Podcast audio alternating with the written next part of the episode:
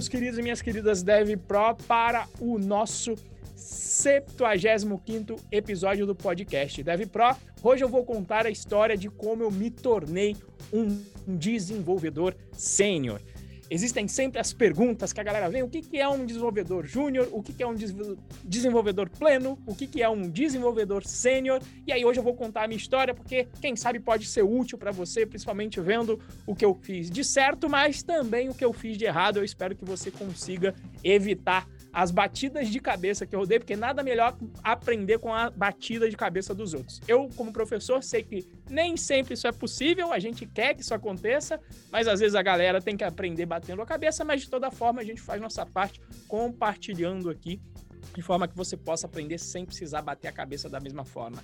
Bom dia, então, para você que está aqui ao vivo, relembrando que o episódio sempre acontece às terças-feiras, às 9 e 5 da manhã aqui no Instagram ao vivo e depois a gente coloca as gravações aí nos diversos canais, Google Podcast, Deezer, Spotify, todos os canais de podcast e também no nosso canal do YouTube. Bom dia, meu querido Moacir. É isso aí, bom dia para você que está nos acompanhando ao vivo aqui na live do Instagram toda terça-feira às 9 e um tantinho.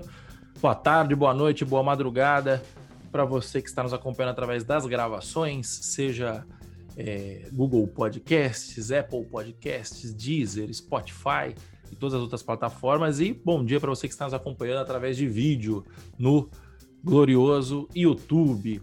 Lembrando só que se você está nos acompanhando ao vivo aqui no, no, no tele, aqui no, no, no Instagram, nós estamos na jornada rumo à primeira vaga, né? Ontem foi o primeiro episódio, saiu o primeiro episódio da jornada rumo à primeira vaga, primeira aula é uma aula técnica, uma aula não técnica, onde a gente está explicando todo passo a passo para você conquistar a sua carreira, para você conquistar a sua primeira vaga o mais rápido possível e iniciar a sua carreira à prova de crise. E esses passo a passos eles são técnicos e não técnicos. Então você vai ter soft skill e você vai ter também hard skill, mão na massa, código. Está sendo bem legal, a gente está desenvolvendo um sistema chamado URL Reduce, é um sistema que a gente usa aqui na. A gente não usa exatamente ainda, mas esse foi o embrião para um sistema que daqui um, dois meses a gente vai estar tá usando, que é um sistema de encurtador de URL. Então é um sistema real de mercado que a gente está é, desenvolvendo. Uma das premissas que a gente acredita muito é que você só vai se preparar para sua primeira vaga tendo contato com experiências reais do mercado de trabalho. Então a gente está tentando, não é, não é real, real, real, porque você não vai de fato conseguir colocar o seu sistema. Você pode até conseguir, né? Mas não, não tem esse objetivo. É, mas é mais próximo possível do real, né? Então, a gente está construindo esse sistema aí. Colocar seu sistema onde? Não, não entendi. Para uso, né? Para uso. Tipo assim, você não vai. É, dificilmente você vai colocar um sistema em produção e, e, e disponibilizar para as pessoas usarem, tal, porque nem todo mundo tem essa. A maioria das pessoas não tem essa demanda, né? Ah, mas sim, perfeito, perfeito a gente está indo até o ponto de você construir o sistema e ter uma surpresinha aí também para quem, quem realizar a nossa missão extra, que toda página tem um botãozinho lá, missão extra, que aí você vai até um pouquinho mais além, tá? Mas eu não e vou. deu trabalho, aqui. deu trabalho hoje, vou te contar. Fazer isso aí no Windows eu nunca tinha feito. É isso aí. Meu amigo. Mas foi, dá foi, trabalho. Pra mim foi um desafio aí para mim também. Tudo que é bom dá trabalho. Isso aí, então a Caroline, Caroline R. Lima disse aqui: eu fiz a primeira aula, muito bom, parabéns. Muito obrigado, Caroline. Mérito do nosso querido professor Renzo, que tem uma ótima didática, uma excelente didática. Então é isso. Se você ainda não assistiu a primeira aula, corra e assista. Se você ainda não se inscreveu, o link está na bio ou acesse rumaprimeiravaga.com.br. Tá ok? Jabá feito. Vamos ao que interessa, então, né? A trajetória do reino, né? Semana passada foi quando a gente falou sobre a sua história no ITA, não, foi semana retrasada, né? enfim. E a gente contou a história, pessoal, a gente teve um feedback bem legal, né? É, o pessoal curtiu bastante, é, deu para desmistificar muita coisa, né? Os caras, pô, o cara precisa ser um gênio pra passar no ITA tal, né? E, e aí, beleza. Partindo disso, a gente fala assim, beleza, passou no ITA, tal, mas, cara, pra carreira de programação, pro, pro, pro dia a dia, pra mão na massa mesmo, influencia, mas eu acho que a trajetória pós-ITA influencia muito mais, né? Sobre como que o Renzo veio parar aqui onde ele tá hoje, né? Então, hoje, e, eu vou até fazer uns pitacos também, porque eu também sou um programador sênior, eu programo há 12 anos, eu tô com 30, eu programo há 12 anos. O Renzo programa quantos? Acho que agora vamos fazer 15, 15 ou 16, 15, tem que refazer essas contas aí, mas pelo então, menos o Renzo, formatura, o Renzo programa, já antes da formatura um pouco. O Renzo programa 15 e eu programo a 12, né? Assim, eu programo muito menos hoje em dia, ainda programo, mas muito menos. O Renzo programa ainda consideravelmente hoje em dia, né? Então a gente pegou e pensou assim: bom, vamos, vamos falar sobre isso, né? Então o Renzo vai falar a história dele, eu vou dar meus pitacos, que eu também sei uma coisinha ou outra sobre o assunto. E é isso. Então, Renzo, a primeira pergunta de hoje é o seguinte: como que foi a sua trajetória? Dá um overview aí pra gente, para depois a gente elencar as dúvidas, né, sobre a trajetória. Pois é, né? Começando, então, aproveitando o gancho do Moacir, né? eu, eu falei sobre o ITA, até a passagem para o ITA, mas não contei o que, que aconteceu, ou resumo muito breve do que aconteceu lá dentro. Quando eu passei para o vestibular, eu me inscrevi é como existem dois tipos de vagas no ITA, militar e civil. A maioria das pessoas que vão estudar no ITA, apesar da turma às vezes considerar que é dentro de uma base militar, mas a maioria das pessoas vão, como se diz, o civil, ou seja, vai entrar no ITA, todo mundo vai fazer o primeiro ano bonitinho, primeiro ano fazendo o CPOR, que é o, um, o Centro de Preparação de Oficiais de res, da Reserva da Aeronáutica, então todo mundo, inclusive as meninas, tá? Isso, isso é bacana porque conta ali para o serviço militar obrigatório no caso dos homens, né? Mas já, já conta como serviço militar obrigatório. E aí você tem a opção de escolher, quando você está no vestibular, ser militar ou não, e eu escolhi ser militar. Qual que é a diferença? No terceiro ano, quem escolheu ser militar se torna um aspirante a oficial e passa a receber um salário para estudar. Eu acho que eu mencionei, eu acho não, tenho certeza que eu mencionei isso no capítulo do ITA, né? Que para mim escolher o ensino superior foi fácil. Eu queria ir para um lugar que me pagasse para estudar, né? E o ITA pagava e continua pagando hoje em dia para estudar se você é militar. Se você não é, você vai ser civil, você vai ter que fazer o seu estágio fora. Então eu começo no caminho, digamos, tradicional, que é entrar em uma faculdade, em particular em uma faculdade de engenharia de cinco anos, e como militar eu já não, digamos, não tinha, entre aspas, que me preocupar, porque a vida já estava resolvida é, sendo militar, ia seguir um, uma carreira estável de funcionário público como militar, né? E aí o que, que acontece? Durante esse período, uma coisa que eu sempre menciono também, no curso de engenharia, é um curso de cinco anos, mas que eu aproveitei 10% das cadeiras. É, eu, eu, digo que nós tínhamos sete matérias por semestre, e aí são cinco anos. Se são cinco anos, dois semestres por ano, são dez semestres. Ou seja, de dez semestres, eu praticamente aproveitei só um.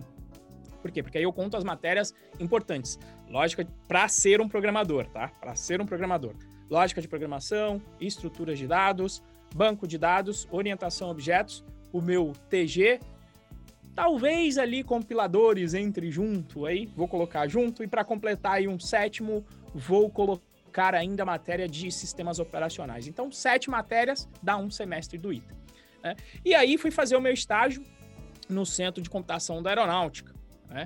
E depois de um tempo fui mandado, o ruim do, do militar é que dentre os, os, os, profissionais, digamos, os funcionários públicos, hoje em dia eu olho para trás, né? E isso era o quê? Essa era era a mentalidade, principalmente da geração da minha mãe, né? Putz, vai ser funcionário público que você vai estar tá estável pelo resto da sua vida, sua vida está resolvida. Então, para mim, a minha vida estava resolvida e poderia estar mesmo né? É, é, de uma certa forma, apesar que com a crise no Rio de Janeiro deu para ver que não existe estabilidade, né? Você fica dependendo aí, dá, dá um engasgo no Estado, alguém vem muda uma legislação, então você está cada vez mais à mercê de uma legislação. E o militar é o pior do, dos funcionários públicos. Por quê? Porque, um, não pode fazer greve. Né? Não pode fazer greve, aí não vai conseguir pleitear aí aumentos. E muitas vezes é mal visto por alguns dos governos, em particular quando começou o governo FHC, todas as regalias, vou colocar entre aspas, do militar, elas foram caindo por terra, né? E muitas delas com razão, como por exemplo, pensão vitalícia para filha de militar, né? Isso realmente não faz sentido, mas enfim, não era lá uma vaga e você tem ainda o, o você não é dono de nada na sua vida. Em termos de autonomia, o militar é um dos que pouco tem. Ou seja, eu tinha feito meu estágio aqui em São José dos Campos, estava preparado, a base estava pronta para me receber, fiquei dois anos aqui. Poderia ter feito, inclusive, como muitos amigos que escolheram fazer estágio em bases em Natal, né, em Curitiba, em regiões, às vezes, turísticas, digamos assim, porque se ainda ganhavam a diária, eu falei, não, estou preocupado com a minha carreira, quero ficar aqui perto de São José dos Campos, que aí eu quero fazer o meu mestrado aqui. Fui mandado para o Rio de Janeiro, né, e aí não, não, não curti o trabalho que eu fui fazer lá. Eu sempre. O resumo que uma vez me deram em uma, em uma palestra que eu fiz foi que eu fui ser o porteiro do software do sistema do controle do espaço aéreo. É, por quê? Porque eu só dizia lá, o sistema está apto para ser usado ou não, porque era uma empresa que fazia para aeronáutica, eu não mexia com nada de codar. Não aguentei isso, falei, cara, não estudei cinco anos para ser porteiro de software, né? E aí falei, bom, vou sair. Saí, fui trabalhar numa startup no setor de saúde, a P2D. O objetivo era fazer um prontuário universal, né? Ou seja, os seus dados médicos poderiam ser acessados onde quer que você fosse, mesmo que você mudasse de médico, você conseguiria levar os seus dados médicos, não levar, mas os dados eletrônicos, você conseguiria passar o acesso a todo o seu prontuário médico e com mais informação, a, a, a proposta é que seria mais fácil para você tomar conta da sua saúde e também mais fácil para o médico fazer uma análise tendo acesso a todo o seu histórico, uma acurácia maior. E ali o que, que foi importante? Ali foi onde eu entendi o, quão, o quanto eu não tinha sido formado na faculdade. Foi quando eu concluí falei, cara, fiquei cinco anos, sete matérias, e por que, que eu concluí isso? Porque eu não sabia ali as coisas do dia a dia. Não sabia o que era um sistema de entrega contínua, nunca tinha visto teste automático na vida, é, nunca tinha feito um deploy na mão. Eu nem sabia o que era HTML, CSS, JavaScript na faculdade. Eu não tinha aprendido isso lá. Ou seja, você sai engenheiro sabendo equações diferenciais com variáveis complexas, mas não sabe o que é um HTML. Então, engenheiro de computação, para mim, hoje, isso não faz sentido. Né? As coisas acho que mudaram um pouco, mas não tanto quanto eu gostaria. E, e ali, aprendendo todas essas coisas, eu começo a ficar muito curioso, né? Nossa, mas como é que tudo isso funciona? Porque apesar de entender ali os processos de entrega contínua e de deploy, eu estava numa empresa em que outras pessoas faziam ali essa esteira de entrega contínua. E eu, curioso, querendo entender o todo, falei, cara, quer saber? Quero entender o todo? Vou pegar todas essas tecnologias que tem aqui na empresa e vou fazer um projeto real, só eu, para eu entender o início, o, um processo do início ao fim. Né? E, e fazer um projeto real, para mim, é uma das melhores maneiras de você aprender. E aí eu fui fazer um projeto que era o Revelação Virtual no início, que também teve uma spin-off, que era o PIC Pro, que era um sistema de gestão de transmissão de fotos. O meu sogro tem, ainda tem um laboratório digital de impressão de fotos ou de revelação de fotos, ainda se fala revelação de fotos hoje, e ele recebia aquilo por e-mail, naquela época não tinha um WhatsApp, mesmo no WhatsApp hoje em dia ainda não resolve, porque ele baixa a qualidade das fotos, e o meu sogro trabalha muito com fotógrafos profissionais, onde você não pode baixar muita qualidade, senão a impressão não sai com qualidade. E também aquele problema de gestão, né? O pessoal, ah, mas eu mandei e-mail ontem, ah, mas eu, você pediu a foto é 10 por 15, mas era 20 por 30, enfim. Todas essas confusões de quando você não tem um sistema de gestão, e aí eu fiz esse sistema de gestão na época, eu inclusive coloquei lá no Google App Engine, cheguei até a escrever um livro sobre o assunto. App Engine, você programa e o Google escala. Né? E o, foi, foi bacana, porque eu aprendi o processo como um todo de produção de software e foram mais de 10 milhões de fotos transmitidas aí em nove anos de funcionamento de sistema. Inclusive, passei pelos períodos dos famosos sites de compra coletivas, que foi onde a gente transmitiu muita foto. O, o não sei se ainda existe, Groupon, Peixe Urbano, acho que existe, mas hoje em dia não, não fechou também o Peixe Urbano? Foi pro saco? Foi, amor? Eu ouvi falar que fecharam todos. É, faz sentido. Durou ontem, foi uma hype danada, né? Até o Google ia comprar o Groupon, foi uma hype. Mais uma das, das, das hypes que passaram, mas era febre naquela época, a gente vendeu bastante foto. E foi nesse momento, quando eu estava na faculdade, naquela época, não se falava de Python no ITA. Então a linguagem que eu aprendi foi Java. E eu fiz lá todo o sistema com Java. Eu lembro que eu demorei um mês ali, mais ou menos, para fazer o setup e para trabalhar no, no App End com, com Java era muito ruim, porque você não conseguia usar um framework. E Java sem framework. Java já é meio ruimzinho, tá? Falo de conhecimento de causa. Mas sem framework, aí fica quase impossível, humanamente impossível de desenvolver é, é as suas funcionalidades. E aí a primeira linguagem que tinha lá no App End era qual? Python. Aí eu falei, deixa eu dar uma olhada nesse Python aqui, porque é a primeira linguagem, nunca ouvi falar, deixa eu ver o que, que tem aqui. Quando eu vi ali só a parte de interação com o banco de dados, eu falei, bicho, não dá para fazer isso aqui em Java, não.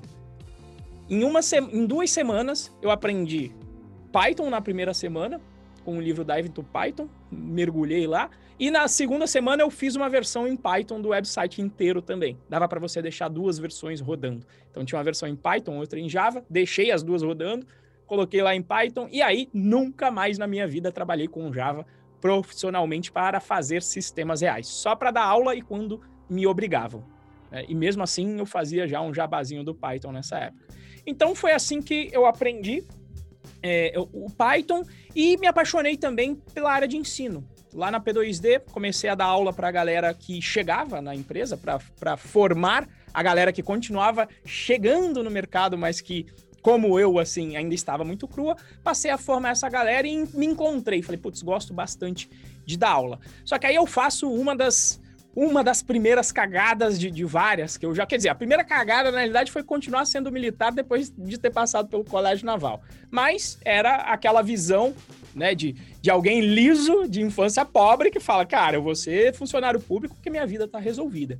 Depois eu entendo que o mercado de computação é, é, muito vasto. E que aí, cara, eu não ia me preocupar, ainda mais tendo me formado onde me formei. Eu falei, cara, eu não vou me preocupar com o emprego, né? E alguém ainda me disse, alguém mais velho, um mentor, chegou para mim, cara, você já estudou e passou no vestibular do ITA. Então, estudar para passar em concurso, você sabe.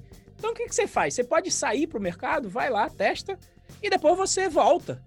Se, se der tudo errado, você volta, faz um processo seletivo de novo e ainda para um cargo público melhor que o de militar, cara. Não, vai, não vale a pena ser militar. Né? E naquela época ainda estava nas discussões que, olha, o que, que vai acontecer com Previdência? Que é a única coisa que o militar ainda tem de mais ou menos bom é Previdência. Falou, quando você chegar, você nem sabe como vai ser. Pode ser que até lá diminua, vá pela metade, você não sabe o que vai acontecer. Então essa foi uma das primeiras cagadas que eu fiz. E a segunda cagada foi beleza, gosto de ensinar. Qual que é a conclusão óbvia, né, de quem tem o, o veio empreendedor? Empreendedor. Vou abrir uma escola de programação, pô. Lógico, faz todo sentido no mundo. Só que em São José dos Campos, uma cidade mediana, né, sem fazer nenhum estudo de mercado nem nada. Mas eu abro então a Nutitec, né? Não fiz análise de mercado e não tinha aluno em São José dos Campos. Essa escola ficou aberta durante um ano. Levou muito mais dinheiro, levou, aliás, só, só deu prejuízo é, se não fosse o Rafaelzinho dar umas aulas lá de, de, de, de Adobe Photoshop, a parte visual, aquela, aquilo tinha só dado prejuízo. Eu diria que ela deu um pouco de prejuízo, deu menos por causa do Rafaelzinho, que inclusive hoje trabalha na Buzer. E aí, beleza. Como eu gostava também de dar aula, eu, eu me candidatei a também dar aulas na FATEC. E quando eu estava lá, recebi uma proposta para ir trabalhar numa outra startup agora na área que eu gostava bastante também, na área de educação. Fui trabalhar no Que Mágico. E aí cai no, de paraquedas no meu colo uma vaga de diretor de tecnologia. Por quê? Eram três pessoas técnicas no time e as outras duas iam sair. Basicamente, resumindo, era isso. E aí eu, eu que tava lá, falei, nossa, mas quem é que vai comandar isso aqui? Falei, então, agora é você. Por quê? Porque só tem você aí, né? E foi bem interessante a experiência, mas qual que é a questão? eu não estava preparado, eu não sabia o que era necessário para ser um diretor de tecnologia. E no início, o sentimento era muito ruim, por quê? Porque, como programador, você está acostumado a medir, digamos, o seu trabalho, a sua produtividade, por funcionalidades entregues, por funcionalidades implementadas, e normalmente conectar isso à dificuldade da implementação em si. Então, qual, qual é o nível de complexidade de soluções que você consegue implementar. Então é assim que você mede a sua produtividade. E aí qual foi o problema? O problema é que quando você passa a ser diretor de tecnologia, uma boa parte do seu tempo você vai ter que estar preocupado com a gestão do time. E a gestão do tipo de, no gênero aprendizado, de tirar dúvidas técnicas do, dos outros e também fazer a gestão da carreira das pessoas, ou seja, fazer uma gestão de expectativa entre as pessoas que estão sob o seu comando ou sob a sua tutela. Né? E aí, se você continua com essa mentalidade de que a tua produtividade é produção de código e funcionalidade, você sente que não está indo bem. Né? E essa foi também uma outra grande cagada, tá? Mas para mim foi durante esses seis meses que eu passei, seis meses iniciais de sofrimento, dentro do que é mágico, até eu entender que não dava mais para medir minha produtividade por produção de código, eu diria que foi aí, esse ponto, que eu entendi qual que era o meu papel real e que eu me, acredito que eu tenha me tornado um desenvolvedor realmente sênior. Ou seja, o meu papel não era mais eu produzir, mas sim fazer o time produzir. Né? Ou seja, tirando as dúvidas, eu estou fazendo o time produzir mais. Me preocupando com a carreira, estou fazendo o time produzir mais e correto. Então, esse era o meu novo papel, e quando eu entendi isso, para mim foi o momento de estalo que eu falei, não, acho que agora eu, eu, cheguei num nível de maturidade que eu posso me considerar um desenvolvedor sênior, apesar de não haver absolutamente nenhuma definição objetiva de desenvolvedor júnior, pleno e sênior. E é isso, Moacir. Resumaço aí de, de, de 15 anos de, de, de, de carreira. Show de bola. Tô fazendo minhas anotações aqui. E legal, tipo, a primeira coisa, né, que a gente percebe é o que o Renzo era um visionário, né? O cara tava falando de é, programação orientada à plataforma em 2010, 2009, é isso?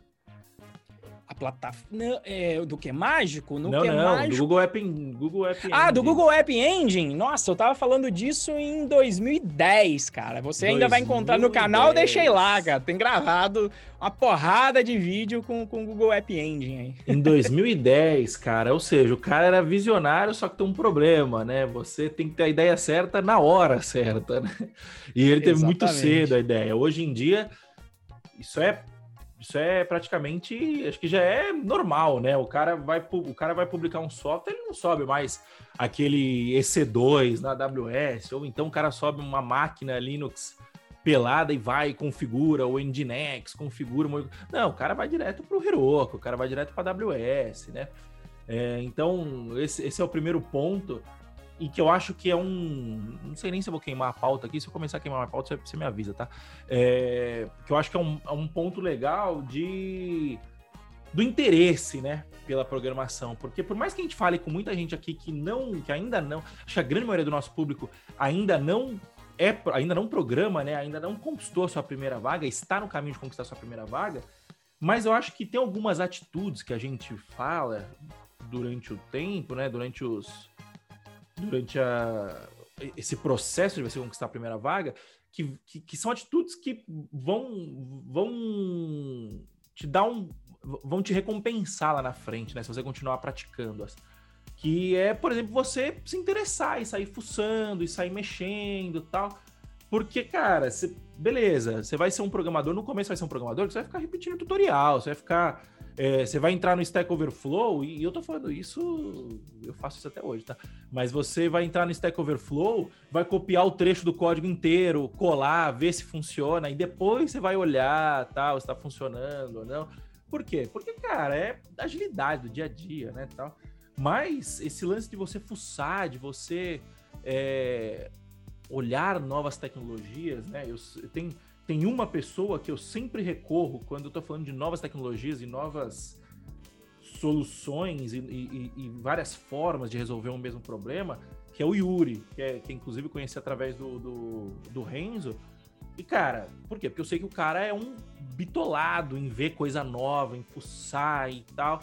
Então, tipo assim, isso é importante. Tanto é que ele é um do. Ele é o quê? Tech lead na Boozer, é isso? Tech lead do, do tech lead do esquadrão de arquitetura da Boozer, ou seja, ou o seja, esquadrão é o... que dá suporte para os outros esquadrões. Ele é o líder dos líderes, é isso, né? Então, basicamente por aí. E, e, assim, isso, isso sim é um programador sênior, de fato, né? Assim, eu acho que eu acho que essa, ó, o Alisson mandou aqui que o Yuri é um robô. É... é o exterminador do futuro, meu amigo. Essa característica eu acho, eu acho muito importante num programador sênior, que é o cara que fuça, que vai e tal. Eu tenho um pouco disso, o Renzo eu sei que tem um pouco disso, o Yuri é, é, tem muito disso, né? Tanto é que ele tá lá fazendo isso, a gente tá aqui em, em outras linhas, né? É, mas, mas, essa eu acho que é uma característica importante, né? E usar o... isso que você falou, né, amor? Eu, eu não sei fazer, mas eu sei exatamente quem sabe. Quando isso. eu precisar, eu tenho a quem recorrer. Essa, essa é uma característica também de um desenvolvedor sênior. Eu tenho Uri, eu tenho Beraba. Toda Exato. vez que tem alguma questão que eu ainda não mexi, eu já vou lá no, no mentor e falo, bicho, me diz aí, já usou qual biblioteca? Como Bruno Rocha, eu uso muito para isso, para bibliotecas. Pai, tu falou, Bruno Rocha, problema X. Qual é a biblioteca? O Bruno Rocha sempre já usou uma biblioteca. Então, é, são as formas da gente otimizar o estudo no dia a dia, né? Então, isso, isso é show de bola, né? Porque você vê que o, o programador é, o, o, programador sênior, a gente sempre imagina assim, puta, um puta cara técnico tal, não sei o quê. E beleza, ele tem esse lado. Mas ele tem que ter um lado também de soft, de relacionamento, justamente porque você não vai saber tudo, não vai dar tempo, você entendeu? É muita coisa, sabe? Você, você tem que trabalhar, você tem que entregar, você tem que estudar, mas você, mas você estuda para trabalhar e não trabalha para estudar, né? Não é o contrário. O segundo ponto que eu anotei aqui é que, que você abriu uma escola simplesmente com a concorrência do ITA na, na cidade, né? Tipo, não, não, é, assim, não foi você, concorrência. Você nem parou pra né? pensar, né? Não, Mas é uma puta não. concorrência. Não, é, não, não porque a galera não, da cidade não é todo mundo que vai passar no ITA. Ok, não tem o ITA, mas fora, tem a FATEC, tem... Tem a FATEC, tem a, tem a... Não, na época, é, na época já existia a FATEC, tava no início. Não, concorrência de, de, de uma galera, né? Vou abrir aqui a, a Vou abrir aqui a escola de programação que vai revolucionar o mercado, sendo física em São José dos Campos. Eu acho que essa é a. Que ano que foi isso? A grande cagada. Em, cara, no Titec, acho que foi 2011. Não, não, eu saí. Não, met, é, metade de 2010. Junho de 2010, durou um ano. 2010. Até metade de 2012. Então, é, a gente consegue traçar um paralelo, né? Que na época você, você não era um programador sênior ainda. Você acha que você se considera que já era ou não? Cara. Vou, vou, vou dar minha opinião. Não era, por quê? Porque você até podia ter um skill técnico legal, mas isso é um erro que um, que um programador sênior não cometeria. Não, não, não, não falando de abrir uma escola sem concorrência tal, não, no empreendedorismo, mas o movimento de você tomar uma decisão sem olhar para o lado, ver se você já tem, tem. Tem muito programador, puta, programador, principalmente pleno e júnior. É, é, que a... tinham sinais. Tinham sinais. Eu tentei validar como? Eu fiz um curso na minha casa e aí deu 13 pessoas. Sacou? Aí uhum. falei, ah, Logo, se eu fiz, provei a demanda, tá aprovada, vamos agora colocar sim, a escola sim. aqui. Se na minha casa deu 13, imagine abrindo, né? Mas, então, mas assim, acho... em nível técnico, eu acho que não. Em nível, mesmo em nível técnico, mas qual que é a questão, talvez? Só para colocar um temperinho. Quando eu fui fazer o projeto real, eu passei a ter um domínio muito grande da minha área de programação web. Que são as coisas que eu uso até hoje, né? Quando eu vou resolver problemas hoje em dia, o que, que eu uso? Eu uso aquela base sólida. O que, que é um request response? Eu sei que o redirect manda o request, que vai para o navegador e volta.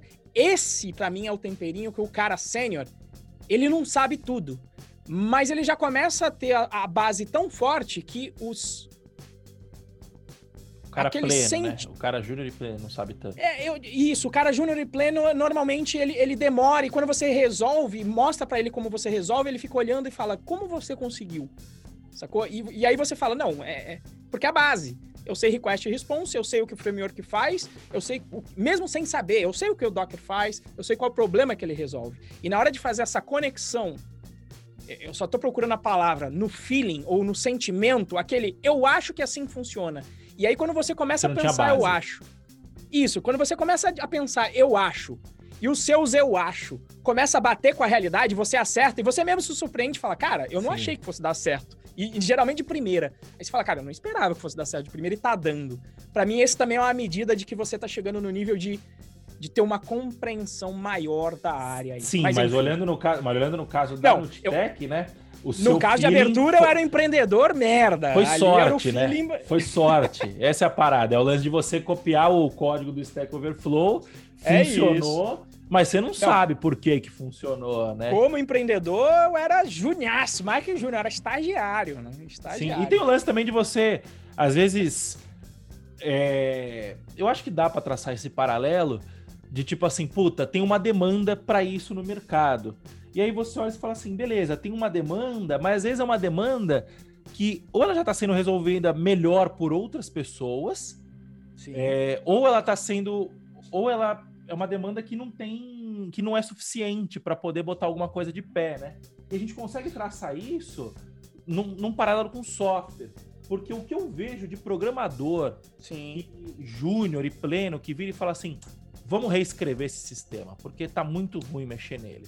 E aí você vira e fala assim: tá, mas tem demanda para reescrever esse sistema? O que, que significa ter demanda? Primeiro, você tem. É, você precisa reescrever um sistema custa muito caro, custa muito caro. Desenvolver software custa muito caro, né? Então, para você tomar uma decisão dessa, você tem que saber se, se tem uma demanda suficiente que pague esse custo e ainda sobre dinheiro para te dar lucro. Entendeu? Isso é, isso é, isso é básico de, de, de, de conta de padeiro de empreendedorismo.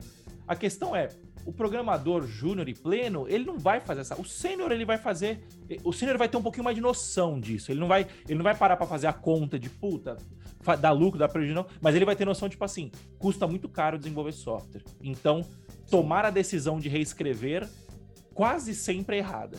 Então ele já vai ele já vai ir com esse alerta, né? E o Júnior e o Pleno não, eles ele tem uma parada, o pleno menos, né? Mas ele tem uma parada tipo assim, não, vamos reescrever, porque, puta, não tá usando o padrão da época tal, e não tá usando o padrão de projeto. Quero aprender o framework da moda. Quero, não, foi escrito em, não foi escrito em React, é, tá em Python, tá, tá, tá em Django 3, tá em Django 2, e eu quero colocar em Django 3. Você entendeu? Aí você vira e fala assim, beleza, você não precisa mudar. Você está falando de, de você ir do Django 0.9 pro Django 2, aí beleza, pro Django 3. Agora, do, do 2 pro 3, você não precisa ter uma puta urgência, não quebrou tanta coisa assim, né? E vai mudando aos poucos, vai melhorando aos poucos, né? É, então, acho que esse é um paralelo legal para se traçar também, né? E eu anotei aqui, programador júnior versus sênior, que você falou, lembrei. Você falou da, da, da, sua capacidade, tipo assim, você começou a se considerar mais sênior, mesmo não havendo uma, uma habilidade, uma, uma classificação, uma linha de corte ali, né?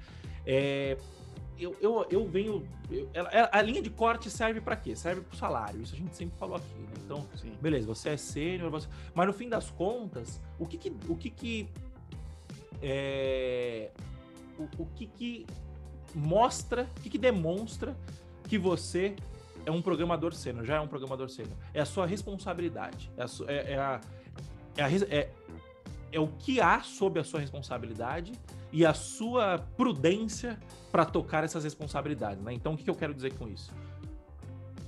Você vai ser contratado para liderar uma equipe que não tem ninguém assim num nível melhor que você, puta, eu já acho que você tá no nível de sênior, entendeu? Pode ser que não esteja no sênior do Facebook, mas isso. tá no sênior da sua empresa. É isso. Você entendeu? É, e, e, e, o mais. E por que, que você vai estar tá no sênior da sua empresa? Né? Porque você vai estar tá lidando com questões que são técnicas, mas elas são macro, não são micro. Você entendeu? Então, assim, o cara vai te contratar, não é pra você ficar fazendo form, para você ficar fazendo formulário de, de. Porque formulário o júnior pode fazer. Porque é um trabalho operacional, é um trabalho copia e cola, na grande maioria das vezes. Não é, não, não exige grande, é, grande habilidade de você entender uma arquitetura, alguma coisa assim, né? Tem o seu valor, mas você pode usar uma habilidade de um programador sênior para você é, fazer coisas mais elaboradas, né? Coisas que fazem mais sentido usar tipo, é, você tá dando um tiro de canhão numa formiga, pra matar uma formiga, né? Quando você tá usando um, um, um sênior para fazer um formulário, alguma coisa nesse sentido, né?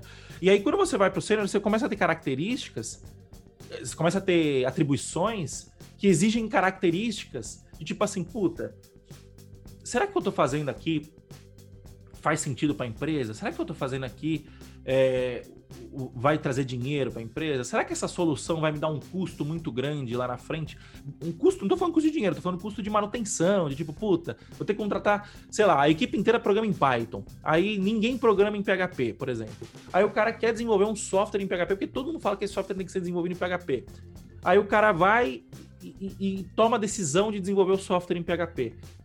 Qual vai ser o custo de manutenção disso depois? se você desenvolve em Python, você pega qualquer pessoa aqui e fala, fulano, dá uma mexidinha nesse software aqui para mim rapidinho. E o PHP, você vai ter que ir atrás do mercado, contratar uma pessoa só para isso, fazer um programador seu aprender PHP. Então, assim, essas decisões são decisões que não vão que não, elas não são decisões importantes para você que está conquistando a sua primeira vaga agora pensar, mas o frame de pensamento é muito importante, o modo de pensamento é muito importante. Esse modo de você ficar assim, cara, eu, eu tô aqui para resolver problema, eu não estou aqui para desenvolver software. Então, se eu tô aqui para resolver problema, faz sentido eu fazer um formulário todo cagado porque eu preciso entregar rápido? Às vezes faz. Você entendeu? Às vezes faz. E se faz sentido, você vai foda-se. Beleza, qual que é o ônus disso? Puta, o ônus é que se ele der merda, eu vou ter que arrumar. Ele vai dar pau rápido. Mas beleza, quanto tempo vai demorar para arrumar? Vai demorar 15, 20 minutos? Beleza, fechou. Qual que é o, o, o risco disso quebrar?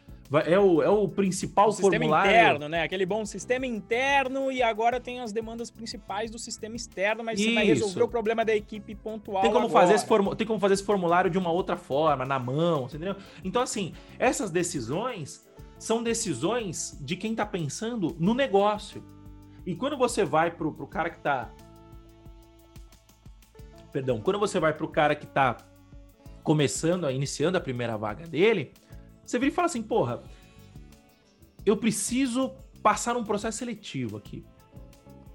E aí o cara precisa passar no processo seletivo, ele, ele vai, começa. E, e, e, tipo assim, ele não tem que chegar lá e, porra, o cara mandou eu fazer isso, eu faço, o cara mandou, o cara me perguntou isso, eu respondo. Beleza, ele tem que fazer isso, mas ele, tá, ele tem que ter malícia de olhar e falar assim, puta, o, o fulano falou que. O cara falou que eles estão precisando desenvolver uma API. O teste é uma API financeira, né? Simulando uma API financeira. Então os caras devem trabalhar com alguma coisa de finanças tal, né? Então seria legal eu falar que eu já tenho um histórico em finanças, ou então que eu, que eu dei uma estudada. Olha, eu, eu vi que vocês estão fazendo isso, eu vi que vocês trabalham com essas tecnologias tal. Então, tipo assim, ter, ter, malícia, sabe? Ter, ser um dev pro, isso que é ser o dev pro, que a gente tanto fala, né?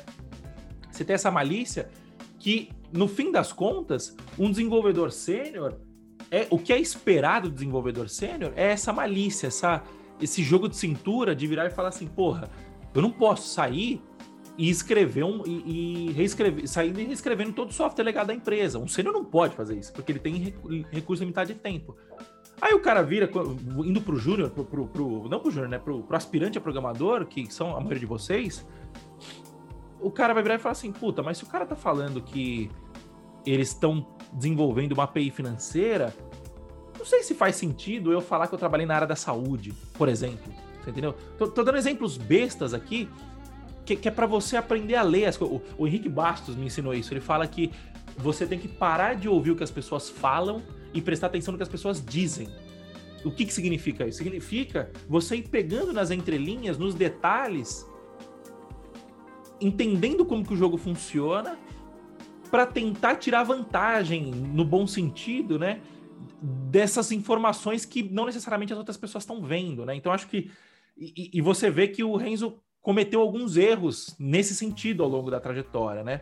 É, o primeiro, por exemplo, o App, o App Engine, porra, ele é fodido, é, é, muito bom. Só que, cara, será que não tá muito cedo para todo mundo pensar nisso? Puta, isso faz muito sentido, mas isso. Que problema que isso resolve hoje? E na época não resolvia nenhum problema relevante o suficiente. Porque se resolvesse, o, o, o top de mercado seria o Google App, o Google, o Google App Engine na AWS. Você entendeu? E a, a Google não teria do Google Cloud, não teria surgido o Heroku depois. Então, assim, teve malícia de perceber, de perceber um movimento, tipo assim, puta, tá, tá salvando a minha vida isso aqui, mas salvava a sua vida como empreendedor solo. Numa, numa empresa, não salvava tanto assim, né? A leitura que eu tô fazendo aqui não, agora. Não, para ensinar não, para ensinar foi muito mal, porque eu, qual que era a visão, né? Quer dizer, sozinho eu fiz um negócio de um homem só. E, e, e, não precisava ter o conhecimento de uma equipe de desenvolvimento inteira, uma equipe de DevOps. Eu colocava lá e o, e o, picos de venda durante uma Black Friday, eu até via. Naquela época eu conversava com o Avelino e com o Bruno. E o Avelino e o Bruno é, falando, putz, passamos a noite aqui vendo o servidor que deu o pau da Jovem Pan, e eu olhando essa porra, e eles já com mais experiência que eu, né? E eu olhando, eu falo, cara, eu tô sozinho e eu não preciso ser babá de servidor como essa galera mais experiente.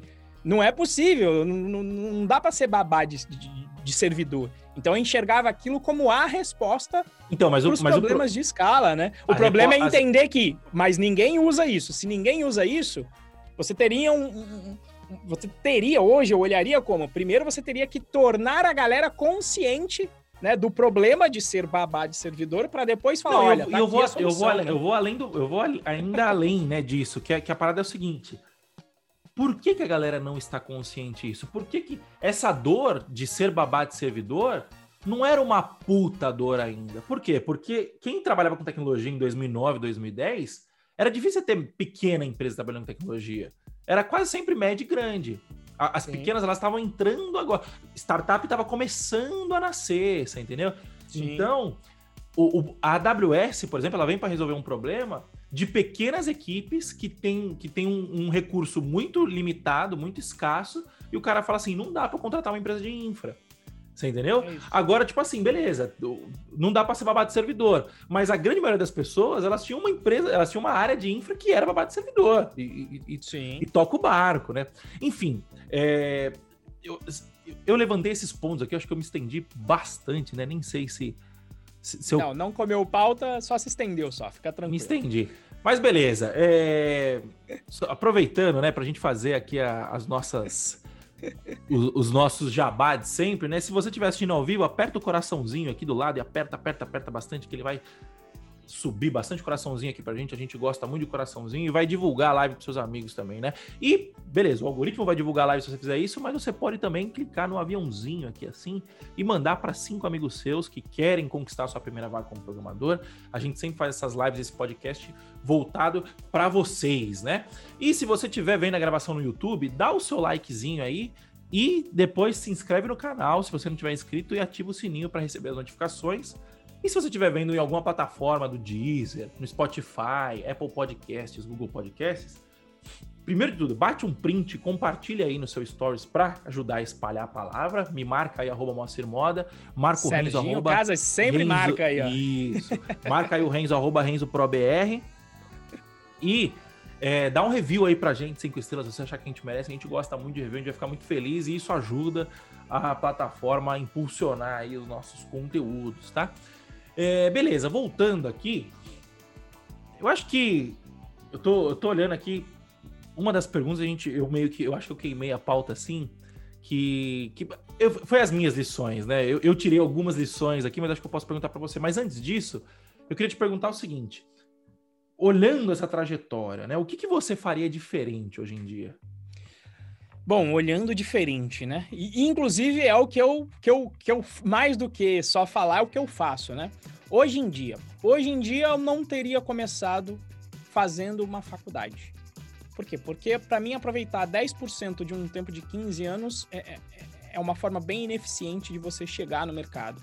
Você consegue hoje em dia com cursos, é por isso que eu fiz o bootcamp, com essa premissa. Quer dizer, tem alunos meus que chegam no mercado, vai ter aqui durante a jornada, os casos aí, gente chegando, terapeuta de cinesiologia chegando no mercado depois de oito meses, engenheiro de produção chegando no mercado com cinco meses. A gente vai ver aqui gente que já trabalhou como, como pedreiro chegando em dois meses no mercado. Então dá para chegar antes. E se eu decidisse fazer uma faculdade depois, eu faria análise de desenvolvimento de sistemas com duração de três anos. Porque dos males o menor. Se for para ser ineficiente, que pelo menos não tome cinco anos da vida, que tome três.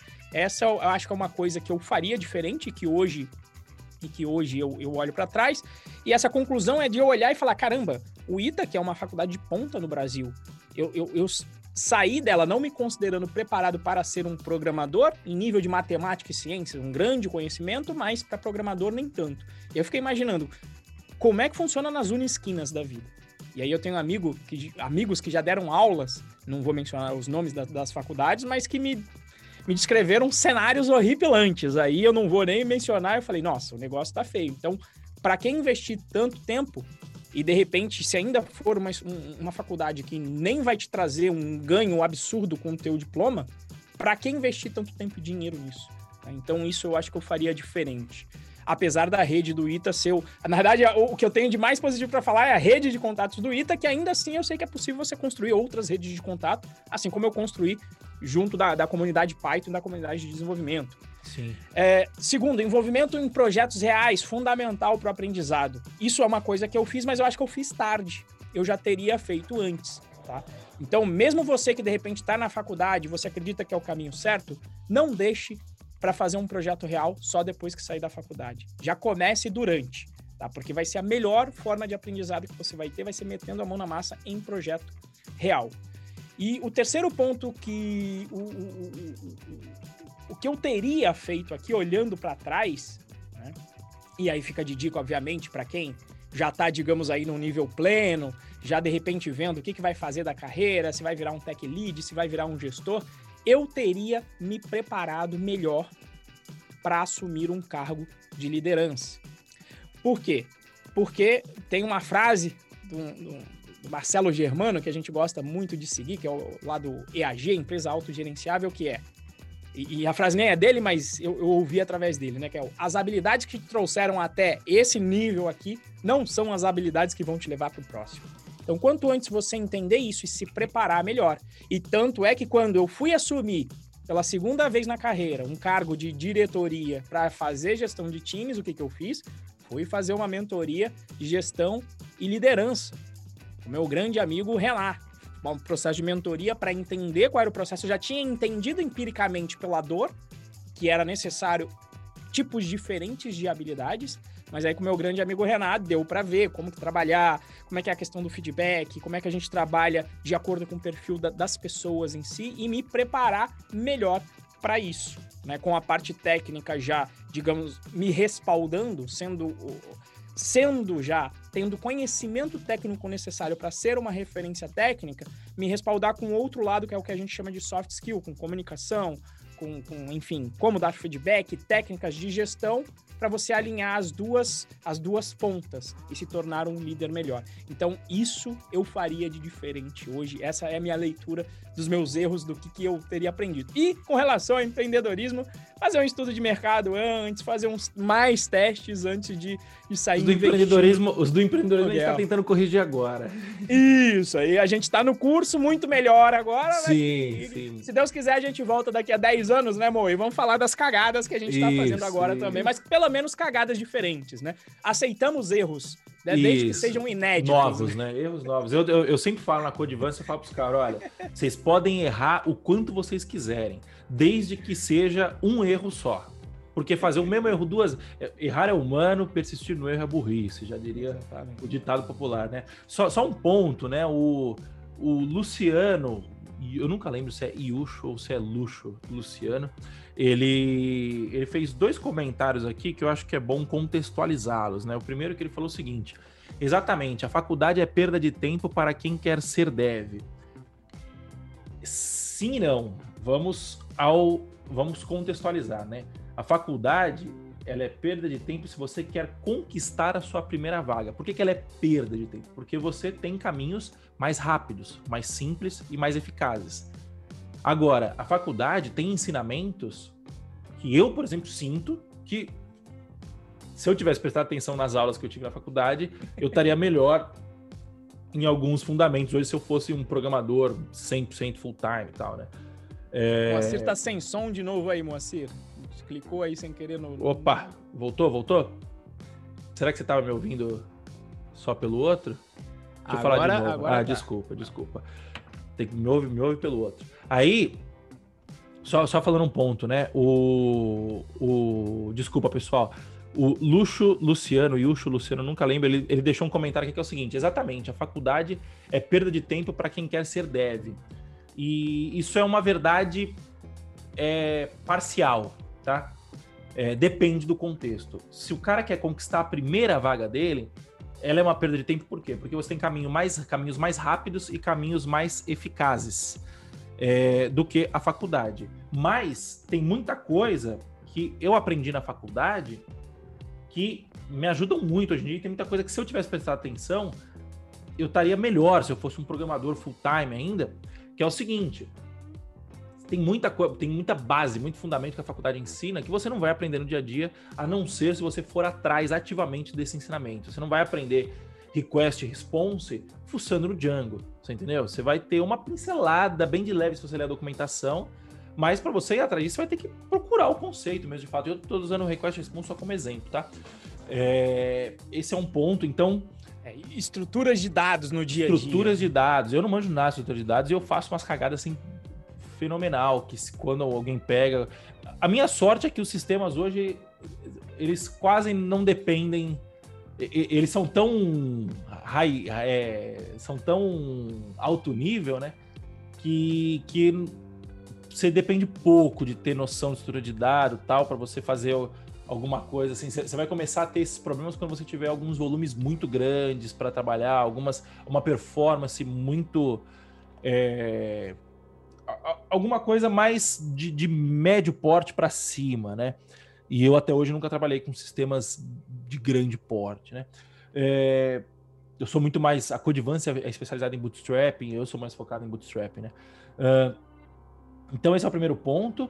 E o Renzo falou, né, que ele falou assim: ah, se, se eu fosse fazer faculdade hoje em dia, eu. É, hoje eu não faria faculdade. E é importante dizer que isso serve para hoje, né? Porque na época dele não tinha essa Sim. todo esse, esse cenário que existe hoje, todo essa, esse conteúdo na internet que existe hoje.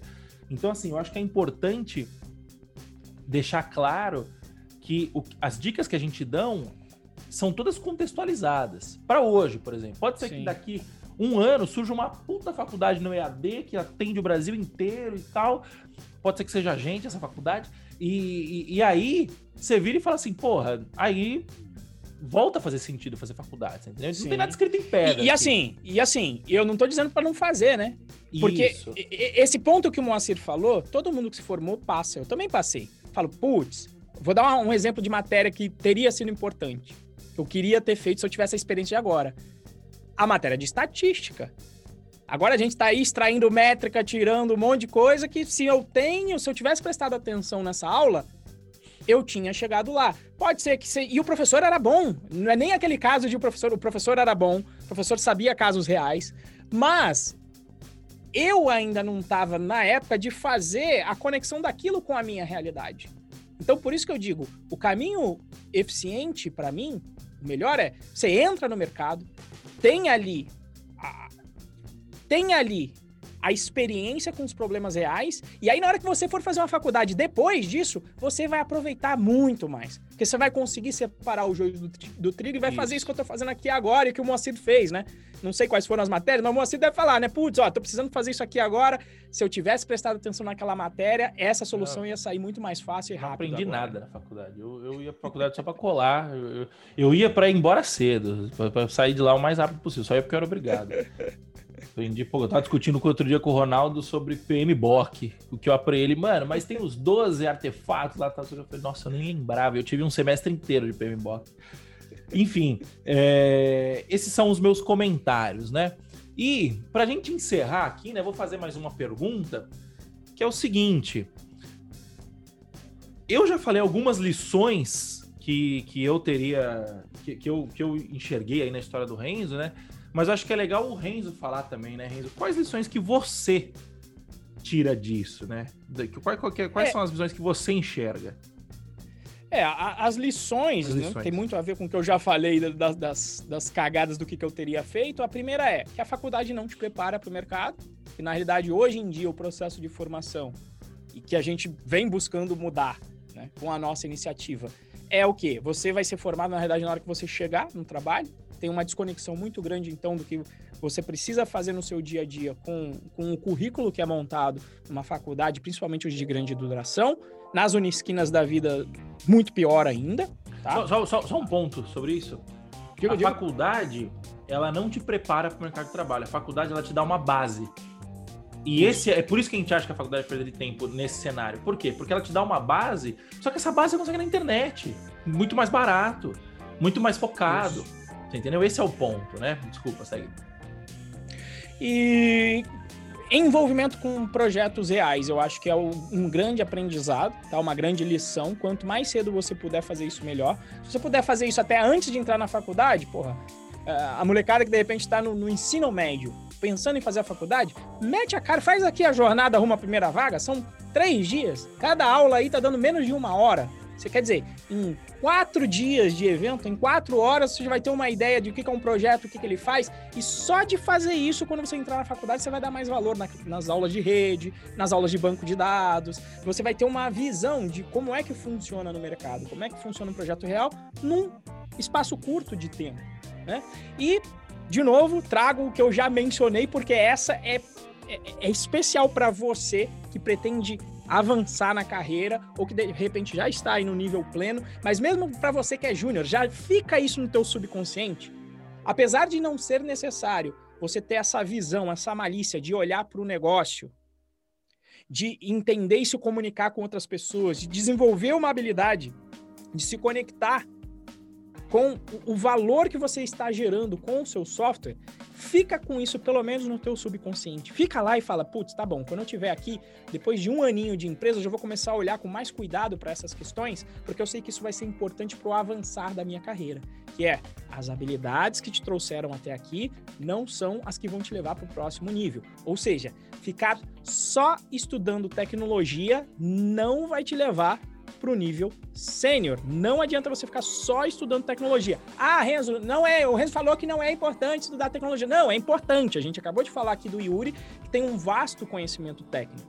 Mas ele tem também o quê? As conexões, as pessoas que ele conhece no mercado para ele conseguir prestar as consultorias e os trabalhos dele. Então, não é só o técnico, não vai te salvar ficar só preso em estudo técnico se você quiser avançar na carreira.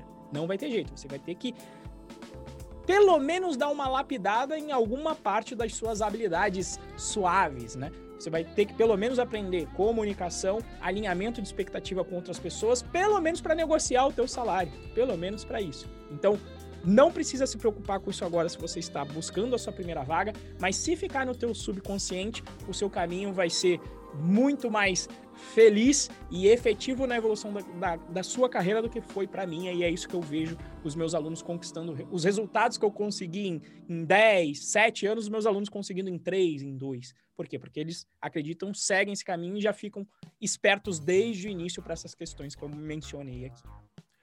É isso aí, então. É... Bom, pessoal, muito obrigado pela presença de vocês. Espero que vocês tenham gostado deste podcast. Eu vi que teve algumas dúvidas aqui que não estavam relacionadas ao é, não estavam relacionadas ao tema de hoje. A gente não respondeu, tá? Por quê? Porque a gente tem o um grupo lá no Telegram para responder, que é o Galera Dev Pro. Então, bit.ly barra cadê, cadê, cadê? bit.ly barra galera traço python traço pro. É, acessa aí e tira essa dúvida lá e entra também, manda, manda perguntinha, manda pergunta na caixinha do Renzo aí. Ele, ele responde todo dia. E a gente já teve só os comentários do, do tema, tá bom? Então, muito obrigado a todos os comentários, muito obrigado a todos que deram, a, a, que, que, que nos prestigiaram, nos deram o prazer da sua audiência. Ficamos muito felizes. E até a próxima. Valeu, pessoal!